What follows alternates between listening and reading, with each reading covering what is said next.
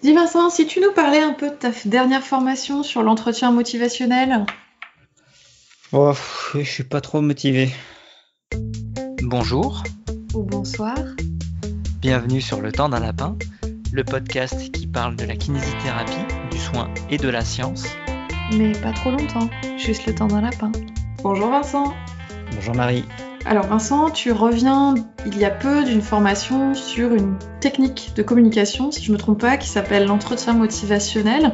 Euh, c'est vrai qu'on en a déjà à plusieurs reprises parlé dans Le temps d'un lapin, et puis de l'importance aussi euh, euh, de bien comprendre, je pense, les attentes, bien explorer les croyances, et puis d'amener le patient à prendre des décisions qui vont être bénéfique pour lui plutôt à moyen et long terme plutôt qu'à court terme. Est-ce que euh, tu peux nous parler un petit peu de ce que c'est que l'entretien motivationnel?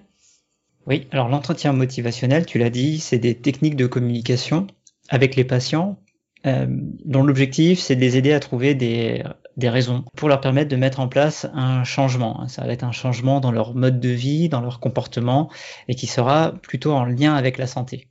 C'est un ensemble de, techniques qui est tiré du travail de deux psychologues américains qui sont euh, Miller et Rolnick, qui euh, produisent régulièrement des, ouvrages et des publications scientifiques en rapport avec euh, l'entretien motivationnel. Et c'était une formation qui était organisée par l'agence BP qui a recours à des formateurs de l'association francophone de diffusion de l'entretien motivationnel qu'on appelle l'AFDEM. On parle beaucoup de communication aujourd'hui dans le soin, justement. Qu'est-ce qui fait pour toi que c'est important?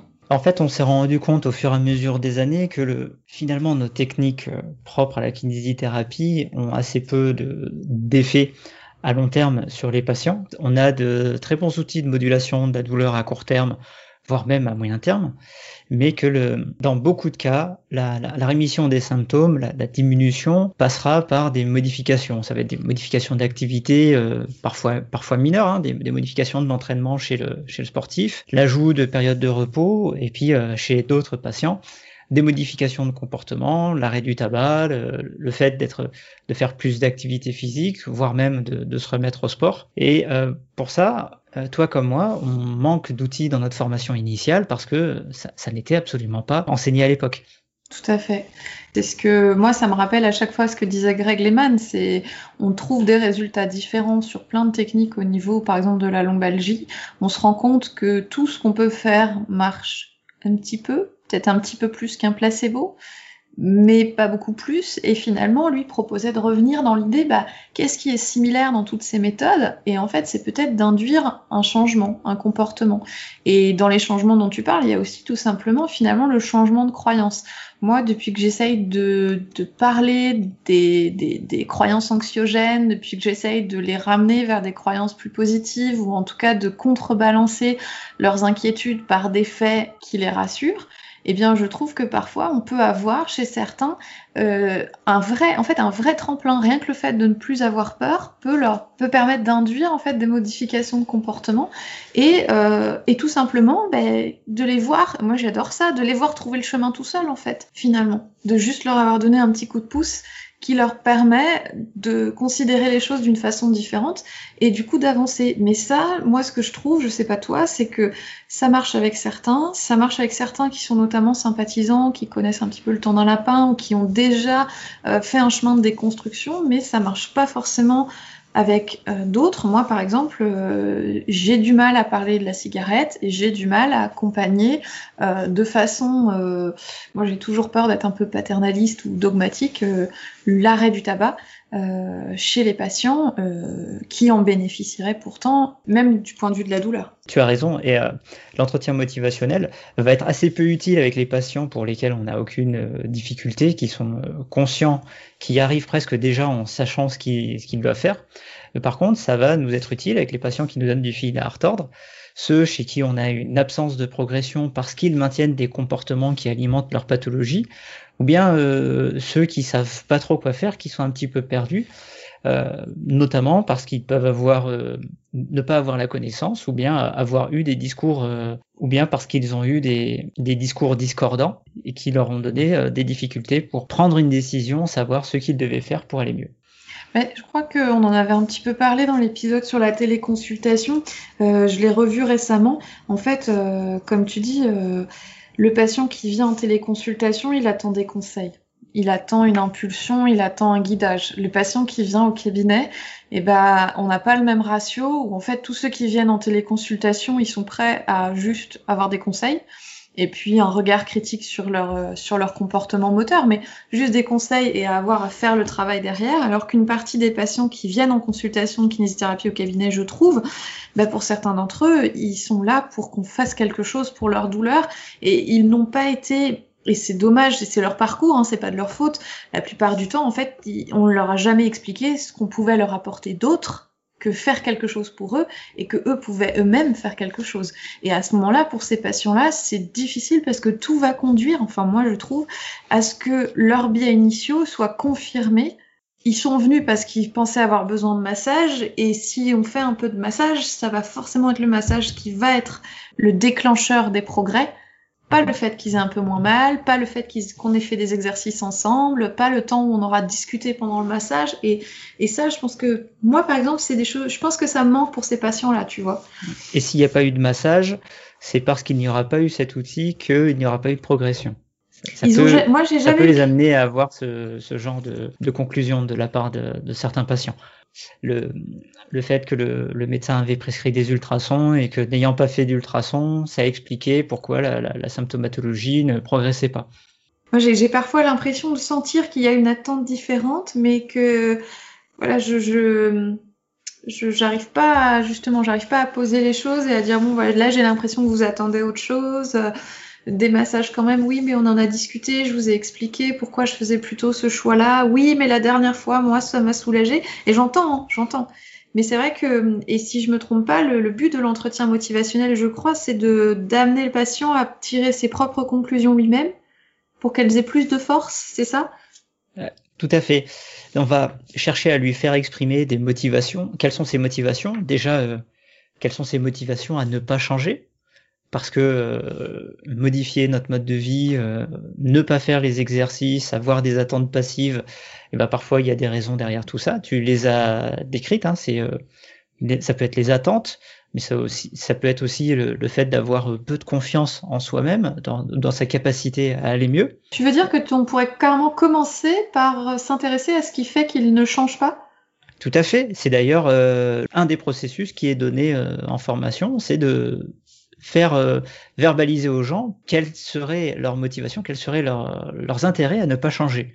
Sous cette forme-là ou sous la forme Sous cette forme-là. Alors, euh, c'est personnalisé en fonction du, du changement qu'on euh, qu'on veut faire prendre aux, gens, mais euh, on va leur faire constater que euh, donc ils ont des, des motivations, un, un, intérêt à ne pas changer, mais qu'ils ont aussi un intérêt à changer et des motivations à changer malgré tout, qu'on peut aller chercher euh, dans leurs valeurs, dans la, la personne qu'ils pensent être ou qu'ils veulent être, des motivations qui peuvent parfois être suffisantes pour leur donner l'envie de, de, de, changer, de mettre en place des modifications dans leur mode de vie. Ouais, je trouve ça très intéressant. Est-ce que tu peux nous décrire Est-ce qu'il y a un processus Est-ce qu'il y a une démarche particulière du coup ou c'est globalement très personnalisé ou personnalisable? Ah, c'est un, un, processus qui va s'adapter à, à, la résistance au changement qu'on va rencontrer chez le patient. Et euh, chez certains, il suffira juste de, de, de discuter, de, de, reformuler leur discours pour le leur faire entendre et pour qu'ils se rendent compte du contenu de leur discours. On va, on va refléter leur, leur discours, ce qui va leur permettre déjà de d'entendre ce qu'ils disent, parce que quand, quand on parle, on s'entend parler, mais ça a toujours une, un sens un peu différent quand c'est la, personne qui est en face de nous qui répète nos propres mots. Ça permet de prendre conscience de certains faits, de certains états. Et puis il y a ce processus de passer par quels seraient les, intérêts et les inconvénients à ne pas changer et quels seraient les inconvénients et les intérêts à changer avec d'autres outils encore.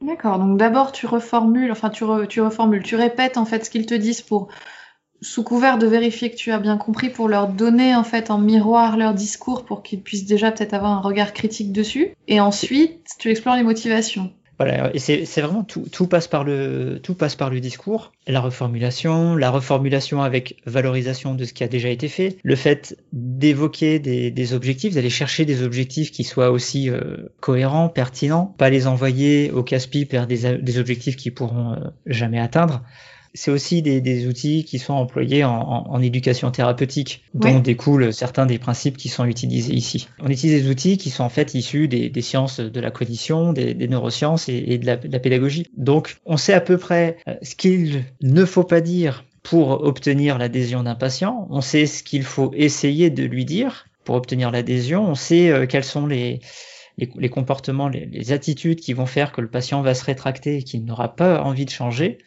Et donc le, le rôle du travail, c'est d'identifier dans le discours du patient, mais aussi dans notre discours, quels sont les leviers, quels sont les freins, et comment est-ce qu'on peut optimiser nos prises en charge à travers la communication. Alors du coup, Vincent, bon moi je, ça m'intéresse beaucoup. Est-ce que tu pourrais euh, me citer par exemple des éléments qu'il ne faudrait pas dire, certains euh, qu'il faudrait dire pour obtenir leurs adhésions, et puis peut-être par exemple un outil pour lutter contre une résistance? Sur un patient qui serait euh, peut-être peu sensible au, discours qu'on pourrait lui, lui apporter. Un exemple, ça va être avec les, comportements addictifs, par exemple la cigarette. Dire à un patient qui fume, vous devez arrêter parce que le tabac c'est mauvais pour votre santé et tout ça. Tout ça, il le sait. Il regarde la télé, il écoute la radio, euh, il lit des magazines, il, doit entendre 100 fois par semaine que fumer c'est mauvais pour sa santé, mais pour l'instant, il fume. Et euh, dire vous devez arrêter, c'est aussi euh, négliger toutes les fois où il a peut-être essayé d'arrêter par lui-même et euh, où il a il n'a pas réussi. C'est euh, négliger pourquoi est-ce qu'il fume, qu'est-ce que ça lui apporte, pourquoi est-ce qu'il a il a ce besoin-là. C'est un des bons moyens pour euh, perdre l'adhésion du patient, pour briser une relation thérapeutique qu'on est en train de construire. L'entretien motivationnel, c'est un outil de construction de la relation thérapeutique, de l'alliance thérapeutique le fait que le, professionnel et le, patient vont dans la même direction, ont les mêmes objectifs et euh, ont mis en commun leurs outils pour atteindre cet objectif.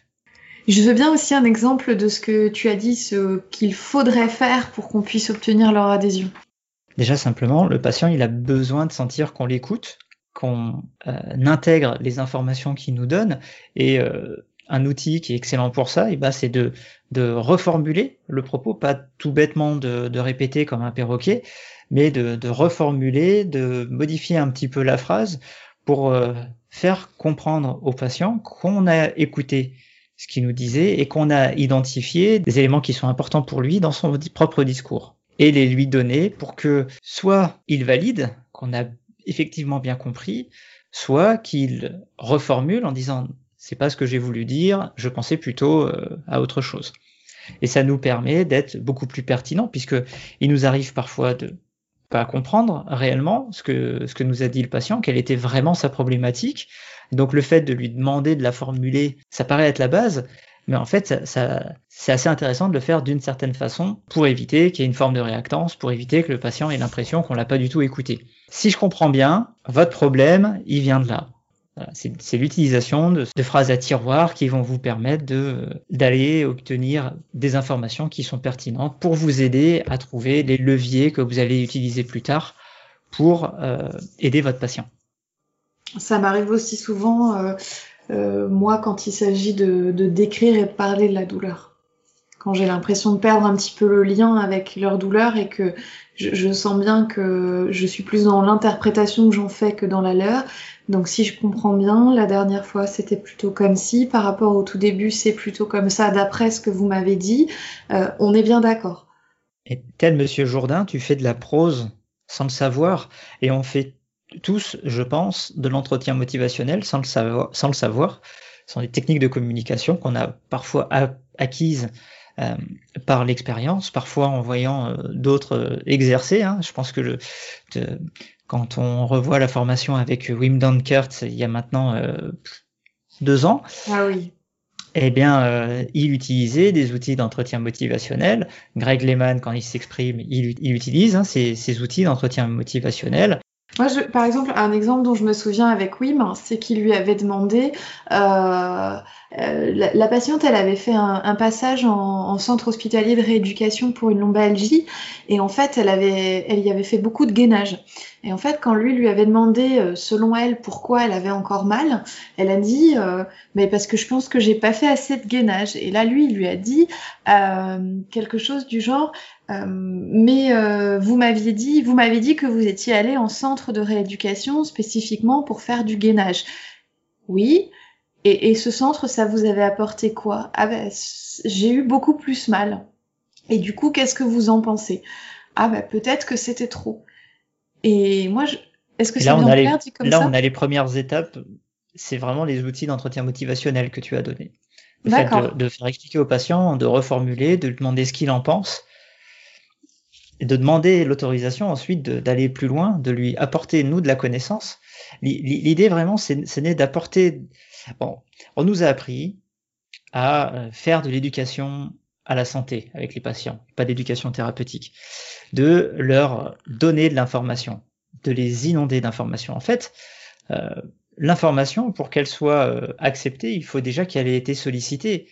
Le patient, si l'information que vous lui donnez, elle, il s'en moque parce que il voit pas l'intérêt de la recevoir, eh bien, il, il va pas l'écouter, il va pas la retenir et euh, ça va pas avoir d'influence sur son comportement, sur son, sur ses attitudes, sur ses habitudes, qu'elles soient euh, addictives ou, euh, ou son mode de vie.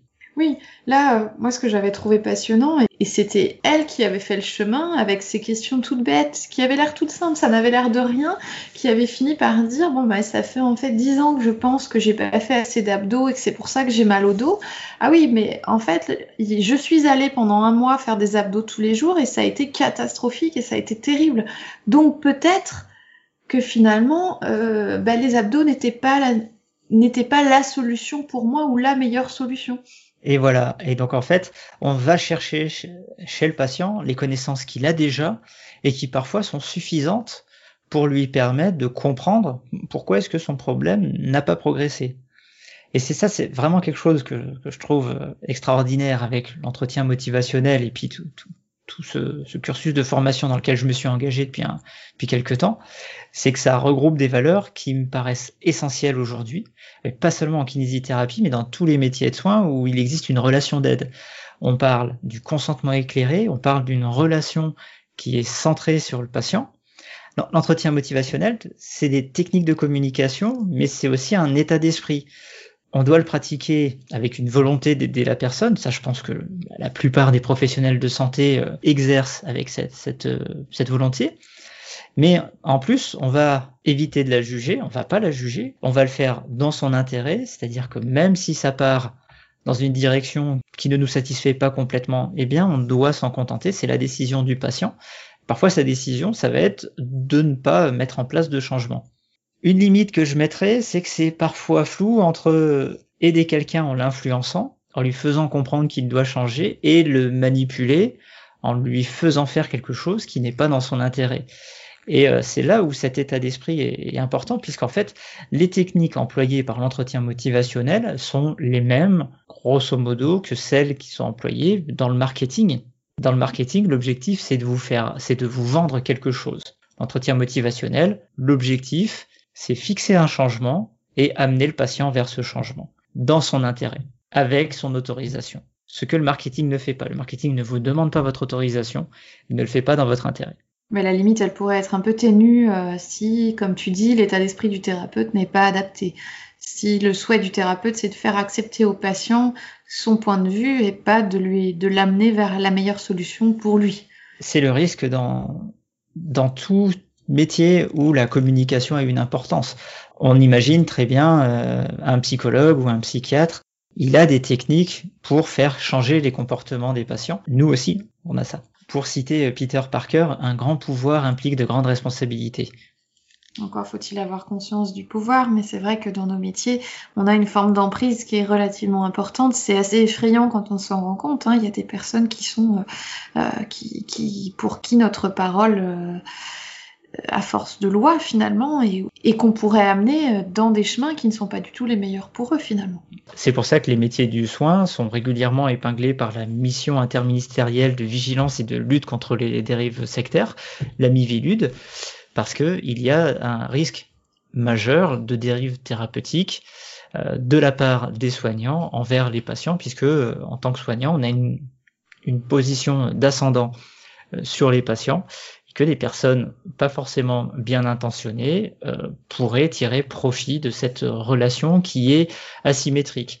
Or, l'entretien motivationnel, l'esprit dans lequel il est fait, vise à mettre le soignant et le patient à un niveau d'équité.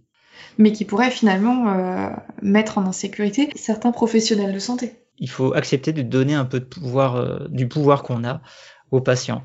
Moi, ça me convient parfaitement. Hein. Moi, je suis tout à fait à l'aise avec cette idée, mais c'est vrai que parfois, dans certaines formations euh, de profession de santé, il y a une forme d'infantilisation du patient, il y a une forme de, de, de, mise en... Comment dire Il y a une forme, forme de valorisation du savoir et du pouvoir qu'on peut avoir sur les patients et que, et que, euh, et que finalement, euh, cet ascendant, il, il, est précieux. Et je pense que... Parce que finalement, je sais pas ce que tu en penses, mais plus on travaille la question et plus on se rend compte que ce on, dit au patient de faire ce qui est bien pour lui, en fait, on a installé cette habitude sans s'être jamais intéressé à ce qui était bien pour chacun. C'est-à-dire qu'en fait, on, donne à quelqu'un des consignes sur ce qu'on pense qui est bon, par exemple la natation pour le mal de dos, parce que ça a été un espèce de présupposé, de postulat royal, divin ou je ne sais quoi, mais euh, qu'on a appliqué euh, à la même sauce à tout le monde sans se poser la question euh, de ce qui était adapté à chacun. Et, et, finalement, moi, dans cette vision paternaliste de dire à quelqu'un ce qui est bon pour lui, quand en fait ce qui est bon pour lui, c'est ce qu'on pense qui est bon pour lui, quand on s'est jamais demandé qui était celui, ben c'est pas c'est pas une manière, je dirais, exhaustive de soigner. Et je dirais bien que quand on est énervé par les patients qui posent des questions quand ils sont affiliés à une certaine caisse de sécurité sociale, c'est que peut-être ça dit quelque chose de cette non-capacité à, partager le pouvoir. Du coup, ça veut dire que pour toi, euh, il y a déjà pas mal de choses qui ont changé dans ta pratique? La formation, elle permet de, structurer, de savoir, de, mieux comprendre comment fonctionnent ces outils, déjà de mieux apprendre à les utiliser et de mieux organiser sa séance en sachant, tiens, là, j'observe tel effet sur mon patient, donc je vais passer à une étape suivante du processus pour euh, au final planifier euh, le changement avec lui. Et d'ailleurs, tout ça, ça passe par un, un processus d'apprentissage au cours de la formation qui est vraiment bien fait, hein, qui, qui montre qu'ils ont réfléchi d'un point de vue pédagogique pour faire utiliser les outils aux, stagiaires, pour que les, stagiaires comprennent les effets, ce qui ce qu'il se passe, sans nous abreuver de, théorie, la théorie qui est disponible dans le dans le document de cours. Et c'est vraiment, euh, alors, et c'est vraiment une formation qui est très didactique, qui est euh, très humaine aussi, est-ce qu'il y a autre chose, par exemple, que tu retiens dont tu voulais nous parler? Est-ce que tu as d'autres petits, quelques petits exemples peut-être pour terminer pratiques euh, de quelques extraits de conversation, par exemple, de façon de formuler les choses auxquelles tu n'avais pas pensé, euh, qui pourraient aider ceux qui nous écoutent? Ben, le, le, premier usage que j'en ai trouvé, ça a été avec euh, certains patients qu'on a actuellement, qui sont des sujets euh, grabataires en post-Covid ou qu'on reçoit parce que pour décharger l'hôpital, c'est des patients qui typiquement, euh, si tu leur demandes de marcher, eh ben ils vont te dire non. Et le fait de les aider à formuler de pourquoi est-ce qu'ils veulent pas marcher, eh bien chez certains tu vas détecter que ben, derrière ce refus, il y a une peur qui est sous-jacente, et donc on va pouvoir travailler sur ces peurs. chez d'autres, il y a le fait qu'aujourd'hui ils sont fatigués, ils n'ont pas envie, mais qu'ils seront très contents que tu reviennes, soit dans quelques heures, soit le lendemain pour les aider à faire marcher. C'est des choses qui euh, je serais pas forcément allé explorer euh, auparavant. et du coup, tu leur poses la question comment, par exemple? Vous n'avez pas envie de marcher aujourd'hui et la personne va dire bah oui c'est ça je suis trop fatigué ou euh, là j'ai pas fait ma sieste. C'est vraiment ce, type d'exemple qui m'a qui, m'a marqué parce que je, je pense que le, au lendemain de la formation j'étais beaucoup plus bienveillant bien traitant avec ces patients là qu'il qu'il y a quelques semaines. Bah soit je les aurais laissés euh, en disant bon bah vous voulez pas euh, tant pis je repasse demain.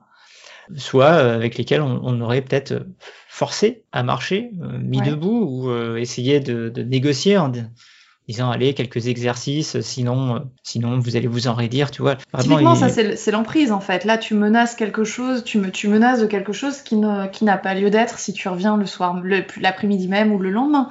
Tout à fait. Et, déjà le simple fait de s'en de s'en rendre compte.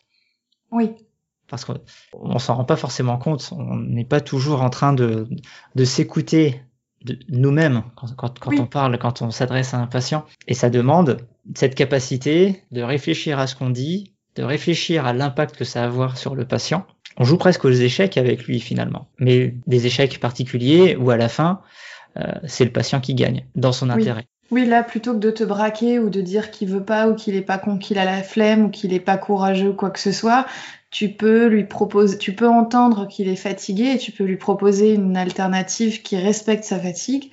J'entends que vous êtes fatigué, donc est-ce que vous voulez que je revienne? Est-ce que je peux vous proposer de revenir cet après-midi? Oui, non. Et du coup, au moment où tu reviens, il est prêt aussi, peut-être. Voilà. C'est ça? Euh, exactement. Après, les, limites qu'on peut trouver, ça reste les limites de la communication, c'est-à-dire que le patient qui parle pas bien du tout euh, français, ça risque d'être plus compliqué ou, plus long qu'avec un patient euh, qui a une bonne maîtrise de la langue. Ouais. Et dans, dans l'autre sens, c'est vrai aussi, c'est-à-dire que nos confrères euh, issus de, de, pays euh, étrangers qui ont appris la langue pour venir exercer en France n'ont pas forcément la maîtrise de, de, ces codes pour pouvoir mener correctement ce type d'entretien. Oui, parce que ça demande une sacrée déconstruction une sacrée analyse d'échanges qui ont l'air a priori simples en apparence et puis qui finalement euh, demandent une écoute particulière. En tout cas, c'est euh, une formation que je vous recommande. Si, euh, comme, dans, comme Marie ou comme moi, bah, vous étiez en difficulté avec certains patients et que vous avez besoin d'outils pour aider ceux qui sont à la limite entre le changement ou pas de changement à faire un pas vers ce changement ou à comprendre pourquoi aujourd'hui ils ne peuvent pas faire ce pas, mais euh, quelles seront les conditions leur permettant de faire ce changement plus mmh. tard. Et euh, une dernière petite question bonus. Est-ce que ça ne t'aide pas tu vas me dire peut-être que oui d'emblée, mais est-ce que ça ne t'aide pas toi à te sentir aussi, donc tu disais plus bienveillant certes, mais aussi peut-être un petit peu moins en échec dans la mesure où finalement un patient qui a plus de motivation pour ne pas changer euh, ne va pas te renvoyer vers euh, l'échec de ta prise en charge, mais vers le fait que tu respectes ses motivations in fine. Absolument. Et puis aussi, euh, la réussite sera le fait du patient. Il faut que et je pas le fait du professionnel. Ouais, mais nous enlève pas tout quand même. Et je pense qu'il faut qu'on accepte que euh, ce n'est pas nous qui avons la solution du problème, c'est le patient qui l'a. Notre rôle, c'est de l'aider à trouver cette solution. Sachant qu'il a déjà les réponses. Très et que parfois, en fait, il suffit de les, les, les, remettre dans un ordre un peu différent ou de les, les questionner un peu différemment pour qu'ils puissent faire les liens, euh, les bons liens, si je puis dire, et puis avancer. En tout cas, c'était très intéressant déjà rien que pour moi. Donc je te remercie Vincent d'avoir partagé ça avec nous. Et puis bah n'hésitez pas si vous avez des questions, si vous pratiquez l'entretien motivationnel, si vous avez des exemples à nous renvoyer, on les partagera sur Twitter, sur le blog. Et puis euh, voilà, on attend vos retours si vous en avez, c'est toujours avec plaisir. En tout cas, merci de nous avoir suivis. Et on vous dit à très bientôt sur le temps d'un lapin.